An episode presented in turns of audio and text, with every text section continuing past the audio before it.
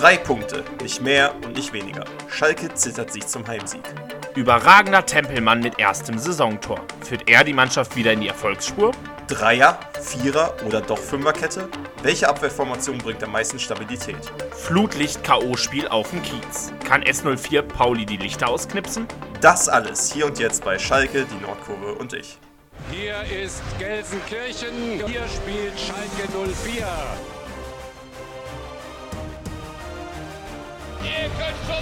Mannschaft sein!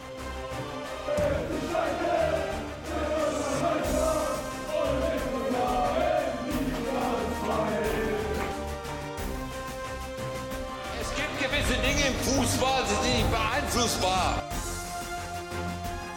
Abseits von Raul, Raul, Raul, Raul!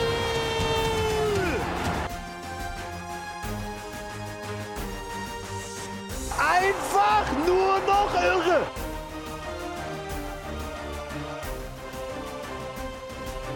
Schalke. Die Nordkurve Und ich. Und damit herzlich willkommen zur nächsten Ausgabe des Podcasts Schalke, die Nordkurve und ich.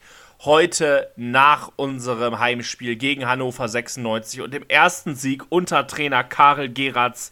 3 zu 2 gewinnt Schalke am Samstagmittag gegen Hannover 96 und es ist eine ganz besondere Folge. Wir haben nämlich ein neues kleines Feature für euch, was wir jetzt immer mal wieder einführen. Dazu später mehr. Erstmal begrüße ich jetzt den Felix, der mir aus Aachen mal wieder zugeschaltet ist. Hallo Felix. Hallo, hallo, Glück auf. Ja, äh, Gott sei Dank ein Sieg, würde ich sagen. Ähm, weil ich hätte, ich, ich hätte mir nicht vorstellen können, wie diese Folge jetzt ausgesehen hätte, hätten wir dieses Spiel auch verloren, wieder auch mit so einer Grottenleistung gegen Karlsruhe. Aber ähm, ja, man hat, wie David Wagner sagen würde, eine Reaktion gezeigt. Ähm, vor allem körpersprachentechnisch, mentalitätstechnisch waren das Welten zwischen dem Hannover-Spiel und dem Karlsruhe-Spiel.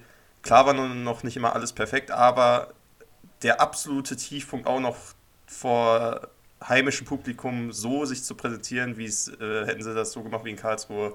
Ich glaube, dann wäre es ganz, ganz, ganz, ganz düster geworden äh, in Gelsenkirchen. Aber ja, am Ende stehen drei Punkte da. Wie schon in der Überschrift gesagt, das ist nicht mehr und nicht weniger. Aber gerade fürs Selbstvertrauen und fürs Selbstbewusstsein, glaube ich, dieser ganzen komplett äh, ja, zerkopften, verkopften Mannschaft äh, auf jeden Fall wichtig. Definitiv, wir haben, äh, ja, du hast gerade gesagt, nicht mehr, nicht weniger. Vor allen Dingen muss man ja sagen, es gab ja immer noch viele Schwachpunkte. Also es ist jetzt ja bei weitem nicht so, dass wir da die Sterne vom Himmel gespielt hätten, äh, obwohl es gegen den Tabellenvierten natürlich ein Ausrufezeichen ist. Äh, ich glaube, man kann das unter glücklichem Sieg verbuchen. Äh, ich würde fast das Wort unverdient in den Mund nehmen. Also die Statistiken sprechen nicht für uns. Unterm Strich ist es ein glücklicher Sieg ich sag mal so, ehrlich gesagt, in der Situation, in der wir sind, nehme ich alle Punkte mit, die wir irgendwie bekommen. Und ja, sehr, sehr emotionaler Sieg auf jeden Fall. Ich denke, er kann auf jeden Fall nochmal Aufschwung geben. Und wir haben jetzt noch zwei Spiele bis zur, bis zur Länderspielpause. Äh, in Nürnberg und zu Hause gegen Elversberg. Also, ich sag mal so, Nürnberg ist schwierig, Elversberg ist halt wieder ein Muss dann zu Hause wir werden, wir werden sehen, wie das, wie, das so, wie das so wird. Ich würde sagen, wir bleiben jetzt aber erstmal beim Spiel gegen Hannover 96, weil ähm, wir haben ja in der, in der vergangenen Podcast-Folge, wer sie noch nicht gehört hat, sie ist, ja, ich sag mal, sehr, sehr witzig und sehr harsch von uns geworden, äh, passend zum 100. Jubiläum. Äh, ja, der kann gerne nochmal reinhören. Ja, gegen Karlsruhe war es eine absolute Katastrophe, das erste Spiel unter Geratz und entsprechend hat Karel Geratz auch sehr viele Änderungen vorgenommen, sechs an der Zahl und äh, ich würde sagen, Felix, walte mal deines Amtes. Richtig, wir starten im Tor. Ralf Fährmann, äh, ja, wieder im Kasten, hat jetzt auch von äh, Geratz nochmal auf jeden Fall die Einsatzgarantie bekommen für die nächsten Spiele, soll auch morgen im DFB-Pokal ran gegen Pauli. Äh, die Dreierkette sah diesmal etwas anders aus. Kadas und Kaminski blieben gleich, aber dann wurde Mörkin ja, zurückgezogen. Der Typ ist eigentlich linker Flügelspieler, aber muss man sagen, schlauer Move von, äh, von Gerards gewesen, bringt erstmal dem ganzen Laden da hinten auf jeden Fall nochmal Tempo rein, weil das haben wir auch gegen Karlsruhe schon gesehen, die Tempodefizite bei uns in der Dreierkette sind enorm teilweise und Murky hat dann doch nochmal ein bisschen mehr Tempo äh, reingebracht und ich meine, robust und körperlich stark ist er ja auch, also auf jeden Fall äh, ja, ein guter, ein guter äh, Pick da gewesen von, von äh, Gerards.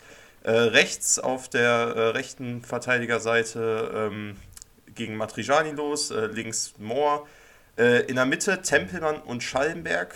Ähm, bedeutet also auch ein Seguin hat es getroffen, Baumgarte, die auch wirklich auch nicht, kann man ja jetzt schon mal sagen, nicht eingewechselt wurden, die immer einen kleinen Denkzettel verpasst haben. Gerade beim Baumgarte, denke ich, ist das richtig gut, dass er mal wirklich 90 Minuten jetzt auf der Bank saß, nach diesen wirklich sehr, sehr schlechten Spielen, äh, seitdem er bei uns ist. Ähm, ja, vorne drin durfte Drexler wieder anfangen. Ähm, Lassme dann äh, neben ihm und vorne drin Karaman, wobei man sagen muss, Karaman, Lassme und Drexler, die haben sich da vorne drei zu dritt ja, immer mal wieder abgewechselt ähm, und haben da sehr variabel, fand ich zumindest in den ersten zehn Minuten echt äh, gut agiert. Genau, äh, kleine Ergänzung dazu noch. Seguin, äh, Denkzettel finde ich ein bisschen viel, ist vor allen Dingen nicht eingesetzt worden, war nicht im Kader, hatte wohl äh, an den Tagen vorm Spiel einen Magen-Darm-Infekt und er hat sich davon noch erholt. Sicherlich hat das da auch mit reingespielt bei Baumgartel, aber richtig 90 Minuten Bank kann man schon mal vorwegnehmen. Und dann gehen wir ins Spiel und äh, in ein Spiel, in dem es zwar in der, äh, in, den, in der ersten Zeit immer noch einige technische Unzulänglichkeiten gab, aber der Einsatz stimmte auf jeden Fall. Ähm, ja, was, was, äh, was, was, soll man, was soll man sagen? Es dauerte nur wenige Minuten, auch das nicht wirklich üblich in der Saison, ähm, dass, bis wir die erste, die erste Chance hatten. Und zwar durch den von mir ja schon prognostizierten Brian Lassme, der ja eine, eine sehr wichtige Rolle zuteil bekommt in Gerards System. Und ich habe vorhin schon angekündigt, dass wir ähm, ein bisschen eine Podcast-Folge, eine besondere Podcast-Folge haben. Wir führen ein neues Feature ein, falls ihr euch mal gefragt habt, wir wollen ja Fan sein, nah an uns, wie sich das so anhört, wenn wir beide zusammen Fußball gucken und wenn wir beide zusammen Schalke gucken, ähm, der sollte mal aufpassen. Äh, siebte Minute, Karaman spielt auf Lassme. Ja, gut, Tempelmann, stark. Ja, und jetzt dreh mal auf, Lassme da. Nee, Karaman ist das. Das ist das Mindeste. Ja, Gut, Ja, gut, gut, ja, gut, gut! Ja! Der ist heiß. Immer noch ist diese Kugel heiß. Und Benning! Oh Gott. Ja, wieder. Aber das war gut. Aber, oh, das war ja ja. Ja, ja! Sehr gut. Ich war auch ein bisschen abseitsverdächtig. aber, Das aber der, das fing ja Lauf, schon an. Gut der Laufweg war aber super von Lassme. Ja. Zweikampfgewinn von Tempelmann im Mittelfeld. Genau, ähm, kurze Erklärung. Wir haben ein Mikrofon einfach mal hingestellt, wenn wir nur zu zweit Schalke gucken. Wir können uns vorstellen, das häufiger mal zu machen. Einfach dann mal äh, so ein bisschen das Mikrofon vergessen, einfach Schalke gucken und so unsere Highlights mal so ein bisschen reinzuschreiben. Wir machen unter Spotify eine Abstimmung, ob ihr das feiert. Ist ein kleiner Pilotversuch. Eine sehr spontane Idee, die um 12.55 Uhr am Samstag entstanden ist. Wenn ihr es feiert, äh, schreibt es uns auch gerne auf Instagram unter Schalke, die Nordkurve und ich rein. Ähm, oder auf Spotify in die Bewertungen. Können uns auf jeden Fall vorstellen, das häufiger zu machen. Ihr werdet uns auch noch ein paar Mal in dieser Folge hören. Ähm, genau, äh, vielleicht noch einmal äh, zur, zur Einordnung. Erste, erste Chance entstand dadurch, dass Karaman gut aufgezogen hat, mit Tempo auf den Strafraum zugegangen ist und ja, dann perfekt auf Lassme äh, gespielt hat, der dann ja am Ende am sehr, sehr gut reagierenden Ron-Robert Zieler scheiterte. Aber ich würde sagen, ein Spielzug, den wir seit mehreren Wochen nicht mehr so gesehen haben und äh, auf jeden Fall hat das dazu geführt, dass die Stimmung in der Arena nochmal deutlich angezündet wurde. Ja, auf jeden Fall. Wobei dann Hannover auch taktisch ein bisschen reagiert hatte. Sie haben uns in den ersten zehn Minuten nur mit zwei Spielern angelaufen auf die erste, auf die Abwehrkette, also auf Kaminski, Mörki und Kadas. Mit Vogelsammer und Schaub sind sie draufgegangen. Am Ende hat sich dann nach zehn Minuten noch Teuchert da hinzugesellt, weshalb wir echt Probleme im Spielaufbau bekommen haben und äh, ja schnell immer den Ball eigentlich verloren haben in der Vorwärtsbewegung. Äh, Gerade Köhn, der über links kam, äh, hat richtig Probleme gemacht. Also Matrijani kam da gar nicht wirklich hinterher. Äh, zwischen der 10. und 15. Spielminute gab es, sagen und schreibe, zwei Ecken, die Köhn durch Matrijani herausgeholt hat, weil ja, er Matrijani wirklich immer hat stehen lassen. Äh, da eine Ecke davon wurde auch gefährlich, 18. Spielminute. Äh, Schaub findet Halzenberg, der wirklich also wieder viel zu frei äh, im, im 16er steht, obwohl wir ja noch nicht so anfällig sind, äh, was, was Standards angeht. Muss man sagen, der wurde wieder von allen vergessen. Also Kadas und Karaman kann man da mal in die Verantwortung nehmen. Ähm, 20. Spielminute, Teuchert, der sich da echt stark durchsetzt, Ex-Schalker auf links, äh, zieht ab, Fährmann kann aber da noch abwehren. Also man hat Hannover da echt ins Spiel kommen lassen. Ähm, wir kamen dann nur, sag ich mal, über Konter äh, mal nach vorne, gerade über Tempelmann, der wirklich von Anfang an da sich in jeden Ball reingeworfen hat, der als Zehner sowohl hinten mit ausgeholfen hat, die Wege nach hinten gemacht hat, als auch ja, an der Grundlinie mal bis, bis nach vorne an der Grundlinie gegangen ist, über Außen mal sich probiert hat durchzukombinieren, äh, sei es mit Karaman oder mit Lasme zusammen. Es war gerade Tempelmann hat, ja, fand ich unserem Spiel echt Tiefe gegeben, echt äh, ja, das Spiel angeschoben. So wie es früher mal ein Bülter oder ein Salazar gemacht haben, das war, glaube ich, der Tempelmann, den wir, glaube ich, auch in Zukunft mehr sehen wollen, denn der war wirklich äh, gerade dann in den nächsten Minuten oder in der ersten Halbzeit noch garantiert der beste Schalker. Auf jeden Fall, Tempelmann hat super viele Wege gemacht und war irgendwo überall zu finden. Also wenn man sich auch mal die, die Heatmap auf Sofascore anschaut äh, von Lino Tempelmann, überall an der eigenen Eckfahne, an der gegnerischen Eckfahne zu finden, im Mittelfeld angetrieben. Ja, sehr, sehr wichtig, dass wir da so einen haben, der da auch mit seiner nötigen Kämpfermentalität vorangeht. Ich greife schon mal vorweg, im gesamten Spiel insgesamt 17 Zweikämpfe geführt und davon 14 gewonnen. Das ist eine überragende Quote. Für einen Zehner auf jeden äh, ja, Fall. Aber ja, ja. Ähm, ja, also ich sag, ich, sag, ich sag mal so, trotzdem war in der ersten Halbzeit viel, was uns nicht gefallen hat. Und es gab immer wieder Situationen, wo wir uns über einzelne Spieler aufgeregt haben. Und das gehört auch dazu. Jeder, der schon mal vom Fernseherschall geguckt hat, jeder, der in der Kurve stand und das äh, und ja, Spiele sieht oder auch so im Stadion ist, der wird es kennen. Und davon mal so ein kleiner Zusammenschnitt aus unseren Emotionen, unserer Verzweiflung, die man uns, glaube ich, auch ganz gut anhört aus der ersten Halbzeit. Meine Güte! Ich glaube nicht, dass dann abseits war. Bleibt noch unten. Abschließen, nicht spielen, abschließen. Und dann Fährmann. Ey! Das sind natürlich technische Fehler. Junge! Ey, die spielen sich in der Kette den Ball halb hoch zu. Ja, lauf doch weiter! Alter! Das kann passieren, bislang läuft gut und das ist jedes Mal der Versuch. Ey, Kallas!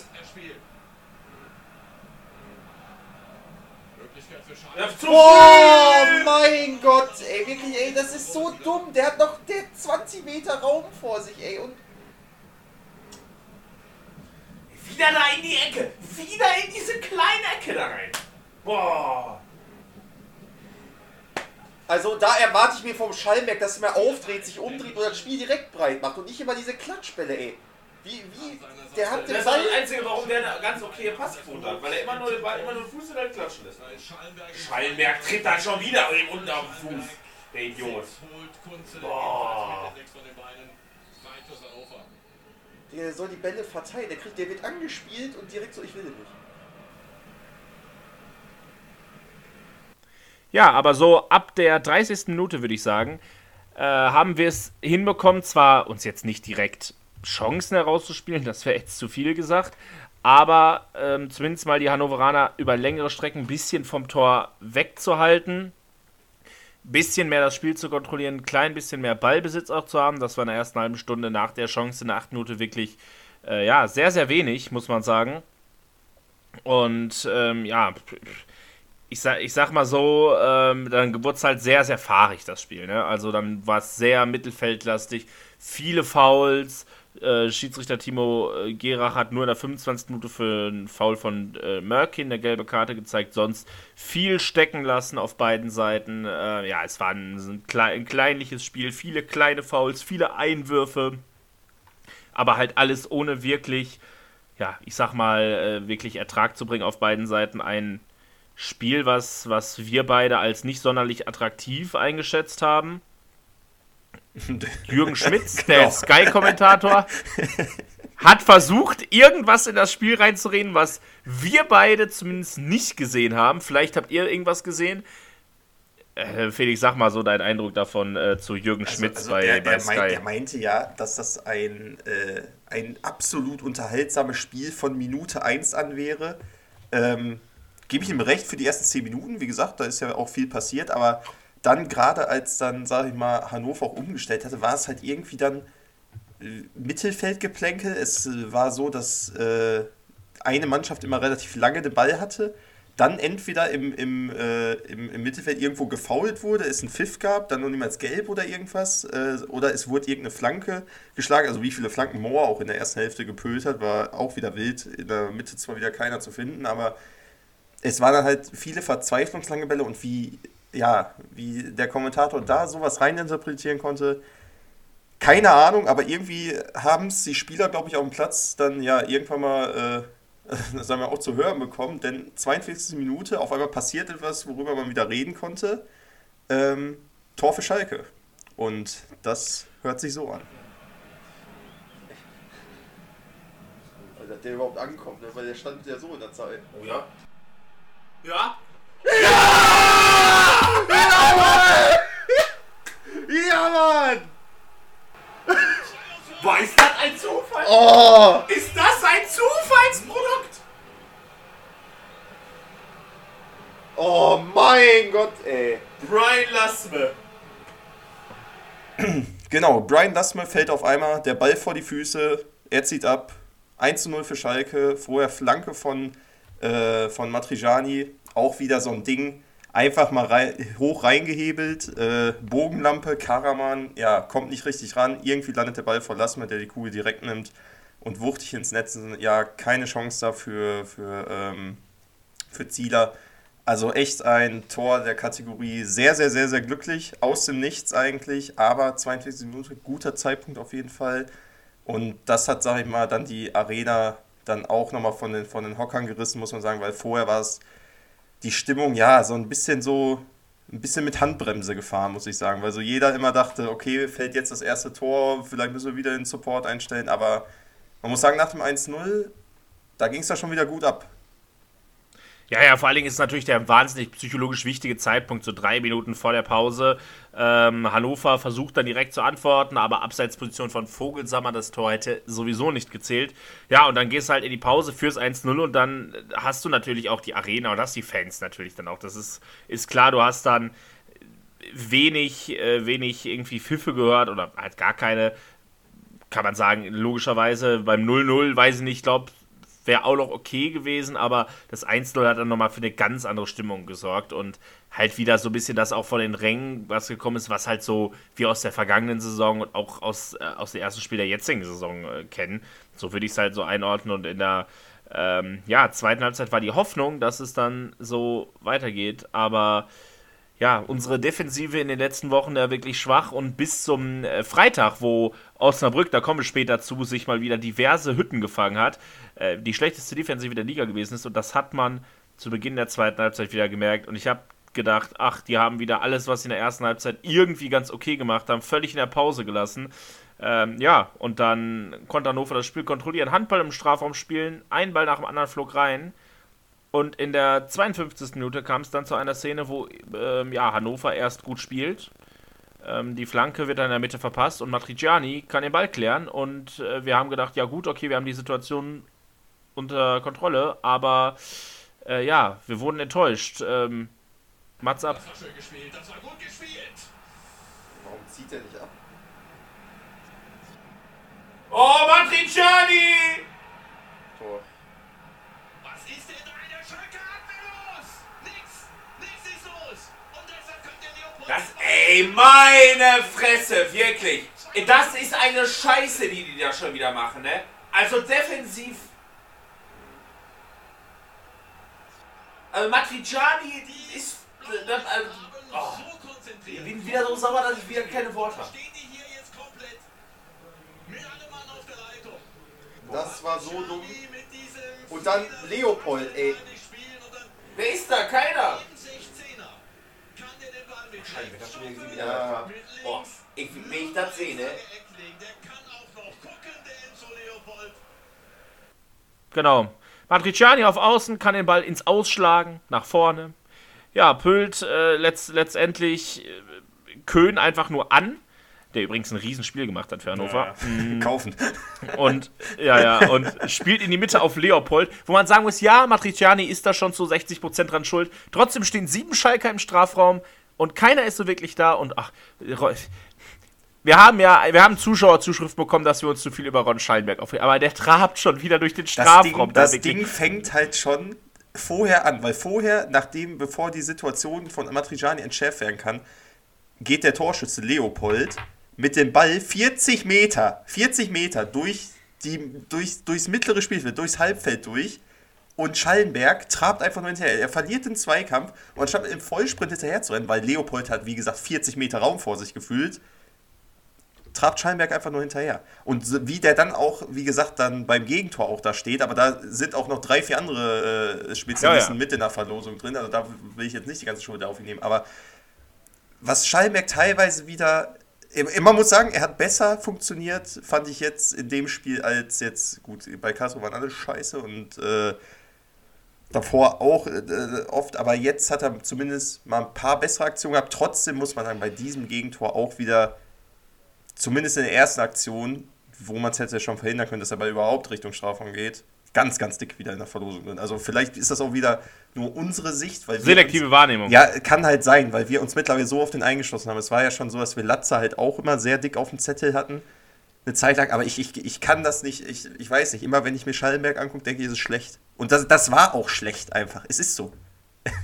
Es war wieder ja. nicht gut. Also äh, auch, auch Kicker bewertet ihn wieder als äh, schwächsten der Mittelfeldspieler. Ne? Also auch ähm, im Vergleich zu einem Lino Tempelmann und so. Ne? Ist halt schon ein massiver Unterschied. Ähm, apropos Tempelmann, 56. Minute. Lino Tempelmann tankt sich durchs Mittelfeld, das, was er die ganze Zeit macht. Er schiebt mal wieder einen Angriff an und äh, schickt äh, Tobi Moore auf der linken Seite. Und der bringt mal wieder eine Flanke und es, sie kommt tatsächlich mal wieder an. Tobi Moore hat im gesamten Spiel neun Flanken geschlagen und davon sind sieben angekommen. Äh, alleine Tobi Moore hat in diesem Spiel mehr Flanken angebracht als die gesamte Schalker Mannschaft in den letzten drei Spielen zusammen. Äh, ja, und eine von diesen sieben Flanken, die ankam, kam auf Lasme und äh, ja, es tut mir leid, ich weiß nicht, wie man ausspricht. Der Hannoveraner Verteidiger Array Mbi, würde ich ihn aussprechen, ähm, hat äh, äh, ver ver verteidigt, verteidigt. Brian Lassmann, haben wir auch direkt gesagt, extrem gut ist wirklich die ganze Zeit dran, Lassmann versucht sich zu lösen und kriegt noch einen Fuß vor. Es gibt einen Eckball, der da nichts einbringt, aber äh, ja, vom Angriff her einfach sehr, sehr gut. Man sah, hat gesehen, in der Situation fand ich, dass wir einen Plan hatten, aber gerade defensiv immer wieder. Hannover hat da eine Situation gehabt, die genau gespiegelt war, nämlich auf der, ähm, auf der anderen Seite. Diesmal kam der Ball nicht wie bei uns von links, sondern von rechts. Und äh, ja, Felix, würdest du sagen, dass da äh, in der Mitte genauso gut verteidigt wurde? Ja, eben nicht, eben nicht. Man hat Vogelsammer da äh, ziehen lassen, der die Flanke von dem, sag ich mal, dankend annimmt. Äh, ja, aber wie gesagt, der Ball fliegt knapp am ersten Pfosten vorbei. Kaminski wirklich lässt den, lässt den da laufen. Äh, geht auch gar nicht, sag ich mal, mit der Intensität oder mit dem Risiko da rein, wie es jetzt äh, der Hannoveraner zwei Minuten zuvor gemacht hat.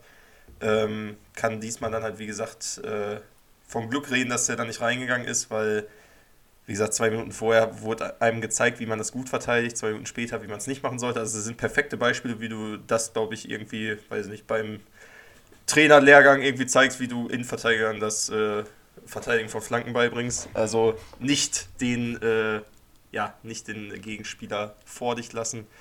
Ähm, Kaminski hat dann auch in der 63. noch Geld bekommen, äh, weil er ja nicht der erste Fehler von ihm im Spielaufbau gewesen. Fehlpass gespielt auf Teuchert, muss ihn dann abgrätschen, taktisch, ist gelb. Ähm, generell muss ich sagen, defensiv die Dreierkette, die, wenn die sich die Bälle da teilweise zugeschoben haben, also das war wirklich ein Spiel auf Messerschneide teilweise. Also das, da, da kriegt Kaminski einen Ball über 20 Meter oder lass, lass es 15 gewesen sein, von Kadas, nicht flach gespielt, sondern Kadas wichst den so kniehoch rüber also, dass der wirklich komplett Probleme hat, den Ball anzunehmen. Ähm, wo wir echt, sag mal, wie gesagt, mit dem Feuer gespielt haben. Äh, das dann aber, wie gesagt, immer noch, weiß nicht, mit einem langen Ball oder mit dem Ball ins Aus haben klären können. Ähm, aber ja, das ist, glaube ich, auf jeden Fall, hat dieses Spiel nochmal gezeigt, unsere größte Baustelle, wo wir auf jeden Fall ganz, ganz viel noch Arbeit vor uns haben. In der Folge kam dann Uedraogo für den relativ unauffälligen Dominik Drexler in der 65. Minute. Ähm, ja, dann gibt es eine Szene, die, finde ich, symptomatisch ist für, für Lino Tempelmanns Spiel. Er verfolgt Cedric Teuchert über 40, 50 Meter und äh, ja, holt sich den Ball dann, klärt den Ball, aber Schalke kann nicht entscheidend klären. Schaub setzt dem dann nochmal im Strafraum ein und äh, ja, der Schuss geht dann, geht dann links vorbei. Aber ich fand einfach, wie Tempelmann da hinterher ist und äh, Cedric Teucher noch eingeholt hat, äh, ja, sehr, sehr stark, muss ich wirklich sagen. Ähm, Terodde kam dann in der 71. für Brian Lassme, der ja auch unter der Woche so ein bisschen Kritik einstecken musste. Dafür, er würde, musste sich vorwerfen lassen, er würde nicht richtig äh, richtig, ich sag mal, auf den Putz hauen innerhalb der Kabine und würde nicht, äh, nicht diese Moral haben, die man aus der anderen Aufstiegssaison noch kannte. Ähm, ja, kann, kann man natürlich schwer beurteilen, aber vielleicht auch daher so ein bisschen der Denkzettel, dass er so lange auf der Bank saß. Vielleicht passt er auch nicht so gut ins System. Er sollte jetzt aber noch wichtig werden, weil in der äh, 72. Minute, nur eine Minute nach dem Wechsel, gibt es einen, gibt's einen ganz langen Ball und Tirode macht genau das, was er soll. Er schämt den Ball ab. Ähm, ja, und, und ähm, kann den Ball dann nochmal ablegen zu Karaman. Der spielt auf Uedraogo und ja, der lässt einfach mal, äh, der lässt einfach mal prallen. Zu, ja, lässt noch zwei Gegner aussteigen und spielt den Ball dann zu Lino Tempelmann. Und was wir ja schon länger fordern, einfach mal den Mut haben und das haben wir auch live während des Spiels getan und Lino Tempelmann hat mal den Mut gehabt und das hört sich so an. Rüber, rüber. Oder so auf. Ja, nimm ihn, Lino, nimm ihn. Ja! So verdient, Alter! Geil! Bam! Oh Gott, das ist ein riesen Torwartfehler, ne? Ja, ja. Oh Gott, oh Gott.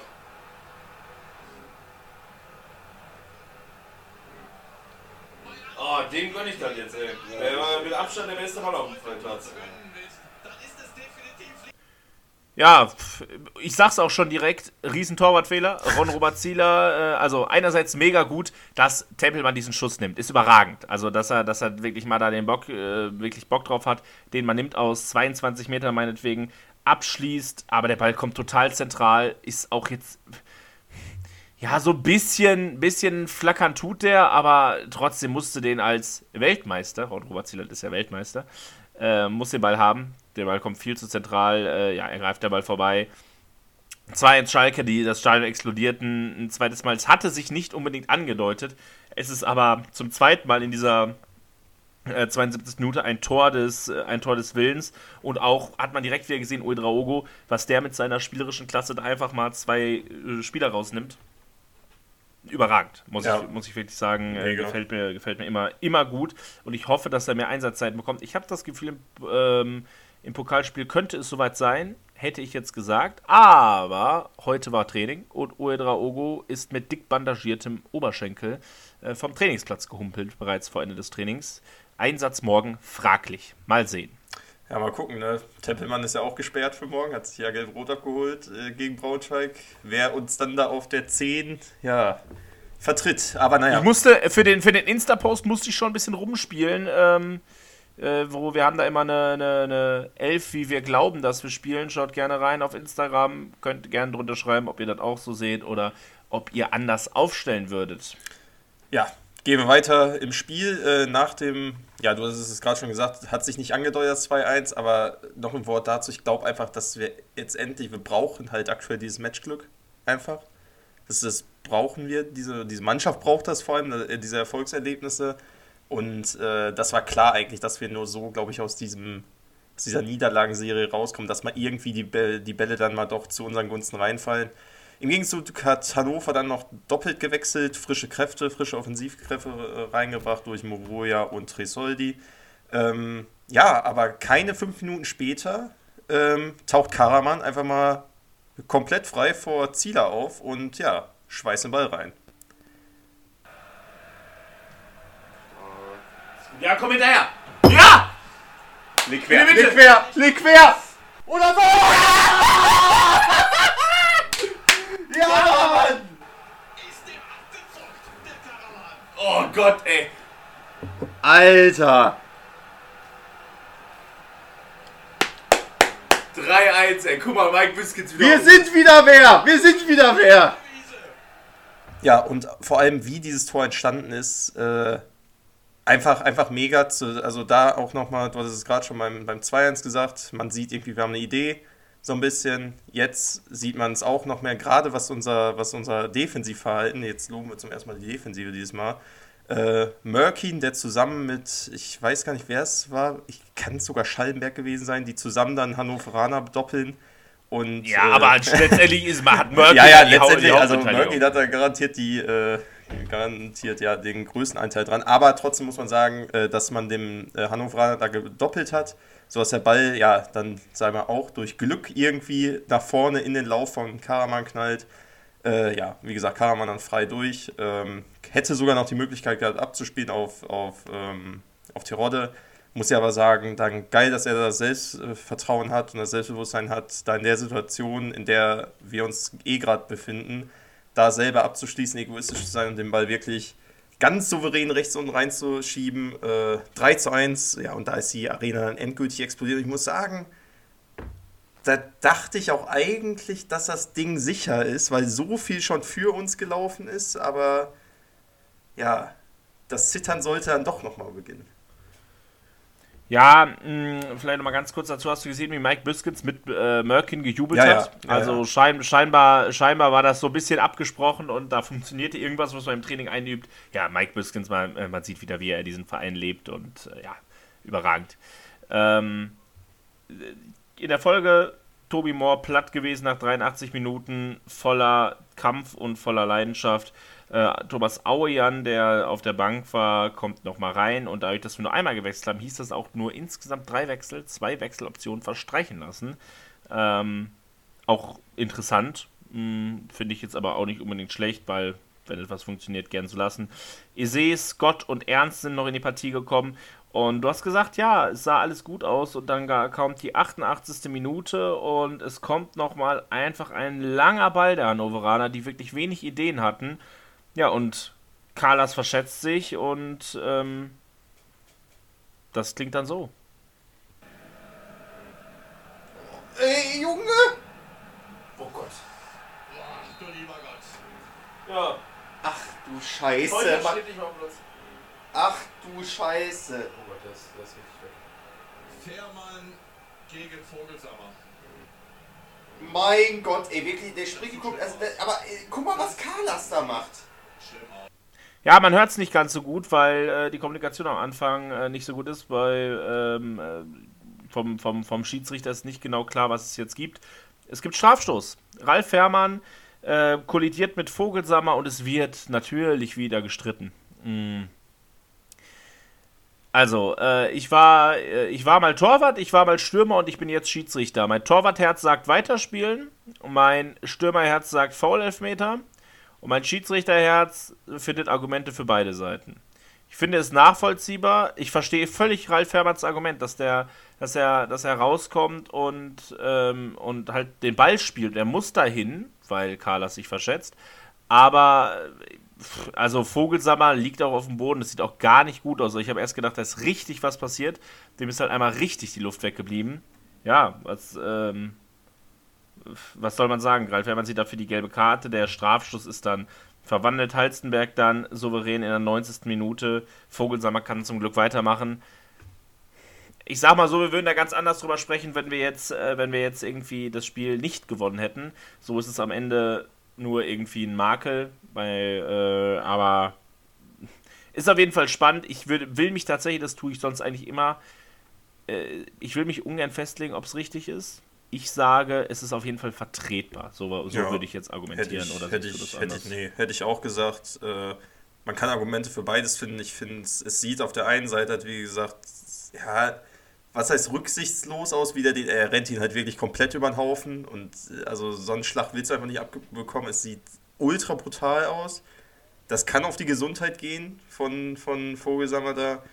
Ähm, andererseits, was soll ein Torwart denn sonst machen? Du hast es gerade schon gesagt, was soll er machen? Er muss dahin, er muss an den Ball und sonst auf dem Torwart ja eigentlich theoretisch gar nichts mehr. Und ähm, genau, also Gott sei Dank hat wie gesagt dann nur das 3 zu 2 gewesen. Danach ist dann auch nicht mehr so viel passiert. Äh, Uwe Draogo hat sich noch gelb abgeholt. Muss man sagen, äh, fand ich war eine sehr schlaue gelbe Karte, weil die, die wären in Überzahl auf unser Tor zugerannt, die Hannoveraner. Ähm, taktisch da am Trikot von Scott gezogen, dann zu Recht auf jeden Fall die gelbe Karte bekommen. Dann gab es noch einmal in der letzten Minute einen Einwurf, äh, den, wo Neumann dann nochmal den Ball scharf in den Strafraum spielt. Aber Ron Schallenberg klärt nochmal, Schiedsrichter nimmt die Pfeife in, die, in den Mund und ja, pfeift ab und ist, also diese Erleichterung, die wirklich da durch 60.000 Herzen ging, durch elf Spielerherzen und ja, durch alle, die es mit Schalke halten, ähm, ja, das war schon, das war schon heftig und wie gesagt, so extrem wichtig. bringt uns tabellarisch halt, wie gesagt, auch gar nichts, aber gerade für das die. Das ist erstmal egal. Das ist erstmal egal, was genau. für Selbstvertrauen. Das ist das Wichtige. Wir können wir, wir es ja irgendwo anscheinend noch, zumindest nach vorne. Hinten, wie gesagt, sind noch ganz, ganz große Baustellen äh, da zu schließen. Aber auf jeden Fall ein Schritt in die richtige Richtung und äh, man darf, glaube ich, denke ich, hoffen, dass je länger hier Karel Geratz mit dieser Mannschaft trainiert, dass es je besser, desto besser wird. Äh, das sieht man gerade, finde ich, an, den, an, an der Aufstellung schon, dass einfach jetzt schon, sag mal, was ausprobiert wurde mit Merkin als, als Innenverteidiger, was mir richtig gut gefallen hat durch diese ganze Aufstellung hattest du auch die Möglichkeit, noch im Spiel, was wir gegen Karlsruhe nicht hatten, im Spiel noch umzustellen auf äh, Viererkette, ohne jetzt einen Wechsel vornehmen zu müssen. Ähm, ja, also ich bin da, glaube ich, jetzt ja so pessimistisch, wie es, glaube ich, letzte Woche klang, äh, absolut nicht mehr. Eher optimistisch. Ich blick ja hoffnungsvoll nach vorne, dass halt, wie gesagt, mit der Zeit jetzt äh, ja, sich die Dinge zum Besseren drehen für uns und wir vielleicht dann auch mal, auch wenn wir jetzt durch Matchglück wahrscheinlich nur dieses Spiel gewonnen haben, dass es so weitergehen kann und wir vielleicht jetzt mal, wie gesagt, du hast es gerade gesagt, die nächsten Gegner in der Liga, Nürnberg, Elversberg, ja, wenn, wenn man da vier Punkte nochmal holt, das wäre schon geil. Ja, also wie gesagt, ein Spiel solltest du davon auf jeden Fall holen. Am besten das gegen Elversberg. Äh, wir reden jetzt ja hier nicht von, wir rufen jetzt hier nicht wieder einen ja, Aufstiegskampf nee, nee, aus, nee. oh Gott, auf gar keinen Fall. Aber halt, dass man mal in ruhigere Fahrwasser kommt und halt nicht wirklich Woche für Woche da kompletter Krieg im Verein ist. Das wäre halt sehr, sehr wichtig und ähm, dass man in der Winterpause nochmal sinnvoll nachversteckt, dass es bis zur Winterpause jetzt erstmal besser läuft und man da zumindest mal Punkte holt und nicht so eine Niederlagenserie wie vier Spiele jetzt in Folge, die man verloren hat, äh, erstmal nicht mehr vorkommt das äh, wäre, wäre auf jeden Fall wichtig. Und ja, insgesamt kann man doch einen Strich drunter machen und äh, sagen, ja, das war gut, wer auch nicht. Es gab noch ganz, ganz viele Baustellen. Wir haben das Spiel auch nicht verdient gewonnen, wir hätten es auch verlieren können. Dann würden wir wahrscheinlich heute auch anders reden. Aber in Ansätzen ist es auf jeden Fall besser gewesen. Ähm, was äh, heißt das im Vergleich zu der vergangenen Woche? Haben wir wieder einen Helden. Und ich glaube, man hat es rausgehört. Ne? Tor gemacht, überall zu sehen gewesen. Lino Tempelmann Mann des Spiels auf beiden Seiten auch. Also wenn man auch über die 22 Leute oder insgesamt 26, die auf dem Platz standen, guckt. Ähm, ja, sind's, ist es am Ende Lino Tempelmann, der klar der beste Mann war. Ähm, ja, Deppen, ich glaube, das haben wir auch schon gesagt, oder? Ja, also Henning Matriciani, der da äh, ja, beim, Un beim Ausgleich sehr, sehr schlecht aussieht, hätte klären können, mehrere Optionen gehabt, äh, verliert den Ball da einfach maximal dämlich. Ähm, ja, und bringt so die ganze Mannschaft in Bredouille nochmal. Ähm, ja, vielleicht nochmal dazu, was, das, das stört mich halt auch ungemein, dass die meisten Gegentore, die wir kassieren, halt echt kranke Individu also das kranke individuelle Fehler denen ja, ja, vorangehen und es nicht so ist, dass wir jetzt ja über dass, dass unsere Gegner immer so saustark spielen würden. So, dass das, das ist es halt jetzt auch nicht so. Das wird ja auch nicht passieren, so krass in Liga 2, außer du spielst halt so gegen Hamburg, Pauli oder was. Aber gerade gegen Karlsruhe auch schon und jetzt auch wieder das Gegentor. Wenn einer pennt, so, wir haben halt einfach nicht die Qualität, dass die anderen das so schnell ausbügeln. Und das, das, das ärgert mich echt ungemein. Müsste man, also, müsste man mal nachzählen, wie viele, wie viele ähm, Gegentore aus individuellen Fehlern entstanden ist von, ja, von den 25, die wir schon bekommen haben. Also, wenn es die Hälfte ist, ist es schon wenig, finde ich. Ähm, aber ja, wie gesagt, das vielleicht mal nur als kleine Anmerkung noch. Depp, aber Henning Matrijani, ich weiß gar nicht, wie vierte Mal, könnte erste Mal sein diese Saison für ihn. Ich glaube, das zweite Mal. Das zweite Mal. Naja. Ja, aber, aber äh, auf jeden Fall konnten wir wieder mal einen Helden ehren. Es gab Leute, die sich herausgetan haben, nicht so wie gegen Karlsruhe. Also das war wirklich das schlechteste Spiel, was ich je gesehen habe. Das ist ja unfassbar gewesen. Naja, äh, Spiel ist durch und äh, ihr kennt das Prozedere. Wir wollen äh, hauptsächlich auf Schalke gucken, aber nicht nur. Und das machen wir jetzt in unserer Rubrik, was sonst noch auf den Plätzen passiert ist. Es war für die Schalker Fußballabteilung ein gutes Wochenende. Angefangen in der Regionalliga West auswärts ging es zu RWO, ähm, Rot-Weiß Oberhausen. Äh, ehemals stolzer Zweitligist inzwischen in der Regionalliga West angekommen, spielte zu Hause gegen Schalke 2 und hat verloren. Schalke 2 inzwischen auf dem fünften Platz, 3-1 Auswärtssieg. Amadi noch vor der Pause für Schalke. Nach der Pause erhöht Ivan Anschlusstreffer in der 59. durch Izekwem. Und äh, nach dem Platzverweis in der 87. gegen Oberhausen äh, ja, stellt Pierre-Michel Lasogga in der Nachspielzeit auf 3-1. Und ja, Schalke inzwischen Fünfter da in der Tabelle. Es sind nur fünf Punkte auf äh, den Aufstiegsplatz, also nur der erste steigt auf. Ähm, ja, aber wir, aktuell dürften wir nicht aufsteigen. Ausnahme wäre, wenn Schalke auch aufsteigt. Es müssten immer zwei Ligen dazwischen sein. Schalke müsste aufsteigen, dann dürfte Schalke 2 die dritte Liga. Aber ich halte beides nicht für realistisch. Aber im Vergleich zu den vergangenen Saisons, wo man ja eher immer so mit Platz 12 rumhantierte, ist das jetzt auf jeden Fall ein Schritt in die richtige Richtung.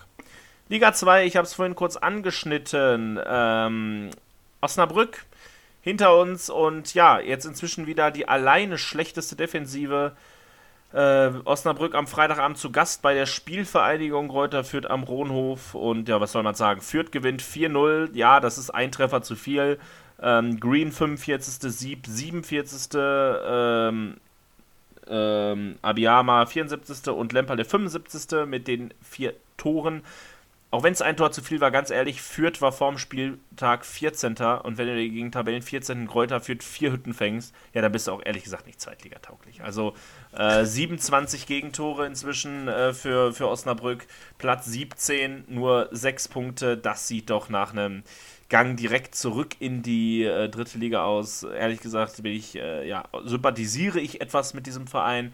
Ähm, dementsprechend, die dürften es gerne, die dürften es doch gern packen, aber ehrlich gesagt, vom Spielerischen da, äh, ja, ist da relativ wenig, was mir da Hoffnung gibt. Mit dem Verein, der im zweiten Freitagsspiel verloren hat und auch hinter uns steht, sympathisiere ich nicht so.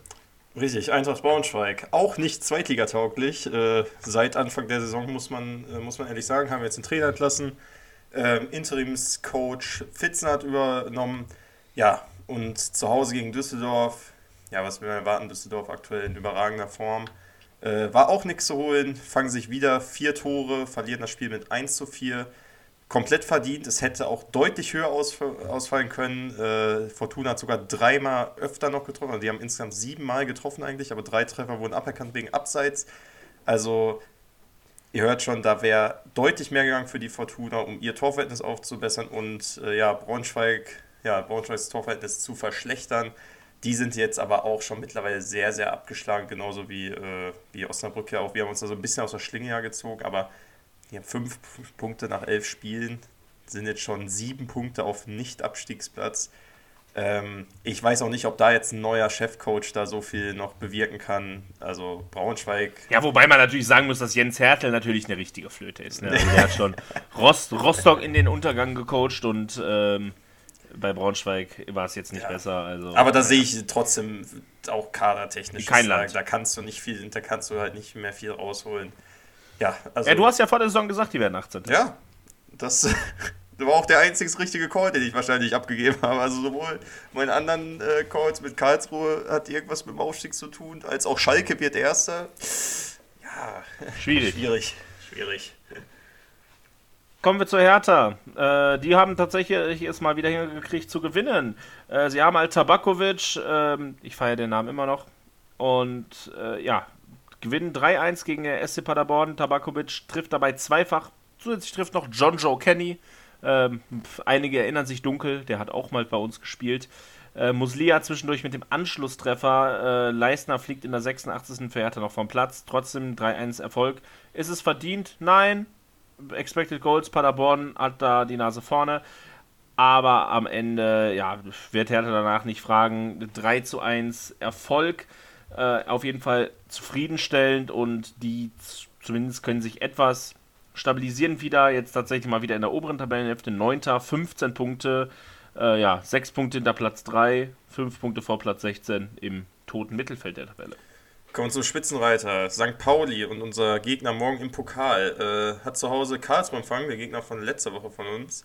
Und ja, gewinnt das Spiel 2 zu 1, obwohl sie in der 43. Minute äh, noch in Rückstand geraten. Matanovic trifft gegen seinen Ex-Verein. Ähm, ja, und das, obwohl St. Pauli das ganze Spiel eigentlich ja, gut kontrolliert hatte. Karlsruhe hat es aber auch clever gemacht, haben gut verteidigt. Äh, Eggestein äh, schießt dann in der 80. Minute den Ausgleich. Das hat dann irgendwie St. Pauli so ein bisschen aufgerüttelt, haben dann noch eine gute Schlussoffensive gestartet.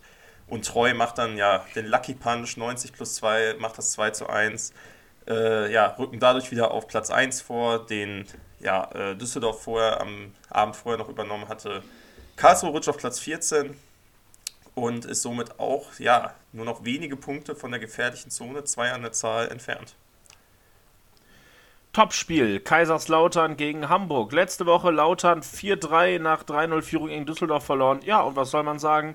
Äh, wieder ein Topspiel mit Lautern-Beteiligung. Wieder schießt Lautern drei Tore und wieder schaffen sie es, einen Vorsprung zu verspielen. Diesmal reicht es immerhin zu einem Punkt ähm, gegen den HSV. Glatzel bringt Hamburg in Führung. Dann dreht Lautern auf, dreht das Spiel Tomiak und Ritter bis zur 24. auf 2-1.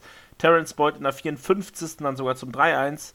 Ja, und dann geben sie es noch außer Hand, weil sie sich zwei Tore komplett selber reinlegen. Also wirklich absolute Katastrophentore aus defensiver und aus Torwartsicht. Glatzel 65. und Muheim 73. mit dem 3-3. Unterm Strich ein verdientes Unentschieden. Aber wieder unglaublich unnötig äh, Lautern verspielt ja, gerne, gerne Vorsprünge und äh, wenn man bedenkt, so dass auch Lautern gegen, gegen Schalke im Spiel besser war, wo man 3-0 verloren hat, weil man sich völlig unnötig selbst geschwächt hat und jetzt zweimal da Punkte liegen lassen hat, die sind nur drei Punkte hinter Platz 3. Wo hätte Lautern sein können ohne die eigene Blödheit? Äh, schade für sie, sechster Platz aktuell, der HSV weiterhin oben mit dabei, dritter Platz äh, hinter Düsseldorf und Pauli. Gehen wir den Sonntag rein. Wiesbaden zu Hause gegen Rostock. Ja, Wiesbaden ja aktuell gut, also für einen Aufsteiger zumindest sehr gut in Form. Ich meine, ist sogar der beste Aufsteiger aktuell. Ähm, ja, gewinnt das Spiel mit 1. Nein. Nein, wer ist denn besser? Elversberg. Elvers Ach jo, die kommen ja auch noch. ja, auf jeden Fall äh, trotzdem. Wiesbaden hält sich auch echt überraschend gut äh, in der Liga, gewinnt das Spiel gegen Rostock mit 1 zu 0. Ja, Rostock ordnet sich mittlerweile immer mehr ja, da ein, wo wir sie auch äh, erwartet haben. Nach dem Spiel ist auf Platz 15, Wiesbaden auf Platz 11. Ja, zum Spiel noch kurz, äh, gewinnt das Spiel auch relativ verdient, muss man sagen, hatten mehr Torschüsse. Es ging aber trotzdem hin und her, beide haben sich da nichts geschenkt und ja, der, der, das entscheidende Tor, das gab es dann auch erst in der 89. Minute für Wiesbaden, aber geht in der Summe, denke ich, in Ordnung. Elversberg gerade angesprochen, die gewinnen 2 zu 1 auswärts beim FCM, FC Magdeburg. Ähm, ja, gehen da mit 2-0 in Führung durch Rochelt und Neubauer. Krempik, äh, Krempiki ähm, kommt in der 70. zum Anschlusstreffer. Und ja, Elversberg, ich würde sagen effizient. Ein Expected Goal Wert von 0,4 reicht für zwei Tore. Magdeburg 1,6 nur ein Tor. Äh, Magdeburg ist das bessere Team. Elversberg macht es aber total abgezockt, überlegt, schießt gefühlt zweimal aufs Tor und das reicht. Ja, so eine kleine Union Berlin Glückssträhne für die, die sind tatsächlich aktuell Siebter 18 Punkte, drei Punkte hinterm Aufstiegsplatz. Ähm, ich kann mir nicht vorstellen, dass die das über die Saison halten, irgendwie den Punkteschnitt und auch nicht, dass die irgendwie obere Tabellenhälfte spielen.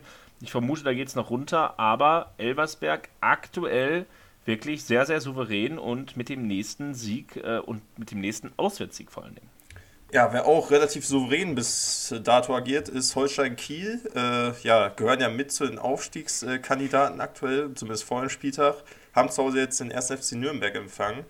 Und ja, Nürnberg holt sich die drei Punkte, gewinnt auswärts an der Ostsee mit 2 zu 0. Handwerker und Usun die Torschützen. Gerade Usun, geiler Kicker, der Typ, auch äh, ja, ja. relativ jung. Also krasses Talent, was die Nürnberger da am Start haben auf jeden Fall. Ja, und äh, Nürnberg kommt auch, muss man sagen, immer mehr in Fahrt. Hätte man ja auch nicht vor der Saison so krass gedacht. Aber waren jetzt auch schon, war zweiter Sieg in Folge wieder. Achter Platz jetzt, Kiel auf Platz 4, bisschen den Anschluss verloren, aber noch immer dick im Geschäft. Das war der Spieltag und du hast es gerade schon angekündigt, es ist gar nicht lange hin bis zum nächsten Spiel. Dienstagabend an Halloween. Wir hoffen, es wird nicht allzu gruselig. Schalke mal wieder zu Gast auf Pauli. Ähm, ja, das hatten wir vor fünf Wochen schon. Da war es mit 3 zu 1 eine ziemlich triste Veranstaltung. Das Zweitligaspiel davor war auch ziemlich grauenhaft. Ähm, das haben wir nämlich mit 2-1 verloren ähm, vor knapp zwei Jahren. Und äh, im Pokal haben wir bisher einmal gegen Pauli gespielt. Auf Pauli ebenfalls. Auch in der zweiten Runde. Da haben wir 3-1 nach Verlängerung gewonnen. Wer hat da das entscheidende 2-1 in der Verlängerung gemacht? Mike Biskins. Jetzt kehrt er als äh, auf der Trainerbank zurück Und ja, wir sind der frühe Slot, haben bereits ganz, ganz früh das Spiel, nur eine kurze, sehr, sehr kurze Woche. Äh, wir haben gerade schon gesagt, Tempelmann gesperrt und wir haben schon gesagt, Uedraogo mit bandagierten Beinen. Das wird äh, wahrscheinlich, ich befürchte, fast nichts werden. Äh, Brunner weiterhin verletzt, Müller und Kreimel fallen auch noch aus. Ähm, wir schauen ganz kurz auf den Pokal, weil es einfach ein geiler Wettbewerb ist. K.O.-Spiele sind immer geil. Karel Geratz hat sogar extra Elfmeterschießen trainieren lassen am heutigen Montag. Mal sehen, ob das, äh, ja, mal sehen, ob das ähm, wichtig wird und zum Einsatz kommt. Zu den Tipps kommen wir gleich. Wir schauen kurz auf den Pokal. Vier Spiele, Dienstag 18 Uhr. Stuttgart gegen Union. Wie gesagt, Pauli gegen Schalke, kommen wir gleich zu. Äh, mit Wolfsburg gegen Leipzig. Ein Duell, was fußballerisch geil ist und fantechnisch eine völlige Katastrophe. Ähm, Homburg gegen Fürth. Ähm, der kleinste Regionalligist empfängt, äh, empfängt da Fürth. Was sagst du, Felix? Ähm, der eine Regionalligist, der noch drin ist. Gibt es den Upset gegen Fürth? Ich glaube nicht. Ich glaube nicht. Nee. Ich glaube nicht dran. Nicht? Nee, Ja, Fürth ist aber auch nicht so stark. Auch ziemlich Müll. ja, naja. aber 4-0 gewonnen Ähm, jetzt. ähm, Da haben sie ein bisschen Ja, warm gegen, geschossen. gegen, Osnabrück, ja. Ja. ja. Schwierig. Ähm, dann abends haben wir noch äh, Bielefeld gegen den HSV. Äh, pff, das wird, wird, könnte der HSV auch mal wieder straucheln. Gladbach gegen Heidenheim. Äh, Heidenheim bekommt die Revanche am Wochenende bereits äh, in Gladbach rangemusst, da 2 zu 1 verloren. Der FCK gegen den FCK. Kaiserslautern gegen Köln. Äh, Köln äh, wurde richtig rund gemacht von, ähm, Leipzig. von, von Leipzig am Wochenende. Mal sehen, was das so gibt.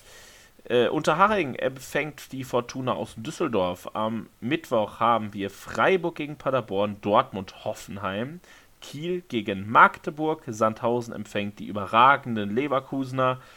Äh, abends haben wir dann noch Hertha gegen Mainz, den FC Nürnberg gegen Hansa Rostock, ähm, Viktoria Köln gegen Frankfurt und vielleicht Saarbrücken gegen Bayern. Das Spiel steht kurz vor der Absage. Ähm, wer Lust hat, zu wissen warum, kann sich gerne mal die sogenannten Highlights angucken aus dem Spiel Saarbrücken gegen Dresden am, ähm, am Sonntag. Ich sag nur Wasserschlacht und absolut unbespielbarer Platz. Wenn der Platz jetzt bis Mittwoch nicht noch viel besser wird, dann wird dieses Spiel verlegt werden. Ich sag mal so, es kommt den Bayern, glaube ich, ganz gelegen vorm Spiel gegen Dortmund. Äh, das Ja, Matchglück ist wieder im, im, Süden der, im Süden der Republik. Ähm, aber wir wollen kurz nochmal drauf eingehen, Pauli Schalke. Felix, es ist wieder soweit. Die letzte, was würdest du sagen, die letzte Niederlage in einem Pflichtspiel für das FC St. Pauli, wie lange ist die schon her? Die letzte Niederlage von. Die letzte Niederlage in einem Pflichtspiel. Achso, ja, ich weiß, dass Pauli. die haben ja diese Saison noch gar nicht verloren. Richtig? Also DFB-Pokal ja dementsprechend mit eingeschlossen, sonst wären sie ja nicht in der nächsten Runde. Ähm, boah, keine Ahnung. April. April dieses Ja, ja. Jahr. Ja. Am 28. Spieltag, 21. Ja, April guck. gegen Hamburg. 4-3. ja, krass. Also. Ja, deswegen, schon- das, wird, das also, wird eine Monsteraufgabe, ehrlich gesagt. Pauli spielt gerade den besten Fußball der zweiten Liga. Du kannst da nur, sag ich mal, über den Kampf kommen. Es muss wieder, ja, du musst wieder beten, dass der Pokal seine eigenen Gesetze hat, weil ich glaube, die sind, die kommen ein bisschen zu früh, sag ich mal. Ich glaube, wenn wir uns da so ein bisschen länger jetzt schon eingespielt hätten, unter dem neuen Trainer, vielleicht dann äh, wäre ich noch ein bisschen optimistischer gewesen. Aber damit, das muss, das muss eine richtig kämpferische Leistung da morgen werden. Das muss getreten werden, das muss in jeden Ball reingeschmissen werden. Ein schönes Spiel von uns wird das, glaube ich, nicht. Ich glaube, wir werden defensiv da rangehen. Also offensiv wird, glaube ich, wenig von uns zu sehen sein. Ähm, Weiß ich aber gar nicht, ob ich das gut finde, ehrlich gesagt, weil, also, das Problem, das Problem ist halt, dass, ähm, das, das, Problem, das Problem ist halt irgendwie so ein bisschen, dass, ähm, dass wir, ich sag mal, gegen den Ball halt eine Katastrophe sind. Ne? Also gegen Hannover, wenn Hannover den Ball hatte, wurde es halt schwierig. Genau. Wenn wir den Ball hatten, Ja. ging es halt einigermaßen. Aber wir haben ne? gegen also, Hannover trotzdem eine offensivere Grundordnung, fand ich von Anfang an gehabt. Wir sind ja auch relativ krank vorne drauf gegangen. Ich weiß halt nicht, wie schlau das gegen Pauli ist, weil Pauli bestraft das Ding alles nochmal, das ist alles nochmal viel härter, glaube ich, als, als jetzt es Hannover äh, tun würde. Ähm, ja, du musst da kompakt spielen, gerade gerade deren, äh, ja, die kommen ja immer oft, sag ich mal, durch die Mitte. Also da geht ja wenig über außen, viel Kombinationsspiel das musst du halt den Griff bekommen und dann kannst du da, glaube ich, erfolgreich sein. Aber ich, es wird ein richtiger Krampf werden, also eine richtige Kampfleistung auf jeden Fall. Da muss jeder, glaube ich, ans Limit gehen. Ja, tipptechnisch, ich glaube, du fängst an. Ich fange an, ja. ja. Ähm, ich mache etwas, das mache ich sonst nie. Ähm, und zwar, ich habe gerade mal ein bisschen auf den Wetterbericht geguckt. Ich finde, für Pokalspiele ist das manchmal nicht ganz so unwichtig. Morgen ist für den gesamten Tag in Hamburg ergiebiger Regen, Wind und Nebel vorhergesagt. also, mal gucken, wie bespielbar morgen der Platz ist. Ich rechne mit einem Acker und glaube, dass wir uns dann da einfach über lange Zeit zum Unentschieden irgendwie bolzen. Und ich sage einfach, einfach aus Glauben und aus Hoffnung, ich sage Karel Geratz hat ja Elfmeterschießen geübt. Ralf Herrmann soll im Elfmeterschießen sehr gut gewesen sein. Wir gewinnen im Elfmeterschießen 6-5 auf Pauli. Nächste Runde. Komm, wir überleben mal wieder die zweite Runde. Lang ist ich sag, ich sag, ich sag auch, dass wir, dass wir es überleben. Äh, ich, aber bis ins Elfmeterschießen geht es nicht. Ich sag auch, wir bolzen uns da irgendwie so ein 1-1 zusammen über 90 Minuten. Ähm, und ja, machen dann irgendwie den Lucky Punch, ich weiß nicht, irgendwie Uedraogo oder, wobei bis dann, dann spielt er wahrscheinlich gar nicht mehr. Oder wenn er überhaupt spielt. Irgendwie ein Terodde drückt dann da, gibt uns einen Lucky Punch, 118. Spielminute oder so. Und dann, ja, eine Runde weiter, wäre geil, denn nur so können wir vielleicht noch mal ein Derby erleben. Haben wir ja auch noch drüber gesprochen. Ja. Wobei dafür Derby muss Dortmund dann auch seine Aufgabe in Hoffenheim erledigen, aber. Ja, ja. Äh, mal gucken, was die so, was die so veranstalten. Die seien ja jetzt auch nicht so wahnsinnig souverän aus am Sonntag. Ja. Es bleibt auf jeden Fall, ähm, es bleibt spannend es war jetzt ein positives Spiel, mehr nicht. Hoffen wir, dass es so weitergeht. Wir äh, sind im Pokal wieder direkt wieder da und hören uns dann unter der Woche jetzt bereits. Wann genau, weiß ich noch gar nicht, wann wir uns, wann wir uns hier wieder hören. Aber ähm, ja, ich denke, das wird doch, ähm, das, das wird doch wieder, wieder ein schönes Pokalspiel. Also schön vielleicht nicht, aber vielleicht erfolgreich. Danach geht es gegen Nürnberg. Dann wird es zumindest fantechnisch, glaube ich, was ziemlich geil ist. Ich glaube, die Fanlager planen noch ein bisschen was. Also könnte wohl ziemlich ziemlich schön werden. Äh, schreibt uns gerne, wie ihr äh, diese kleinen Live, äh, diese kleinen Live-Ausschnitte fandet. Die wird es natürlich nicht immer geben, weil wir nicht immer zusammen gucken können. Äh, aber wenn, dann können wir uns vorstellen, das nochmal zu machen. Falls ihr das feiert, schreibt es gerne. Ähm, nehmt an der Abstimmung teil, folgt uns auf Instagram und äh, ja, ich äh, hoffe, wir, wir hoffen, die Folge hat euch gefallen. Bis dahin wünschen wir euch alles Gute, Glück auf und ciao, ciao. Glück auf. Tschüss. tschüss.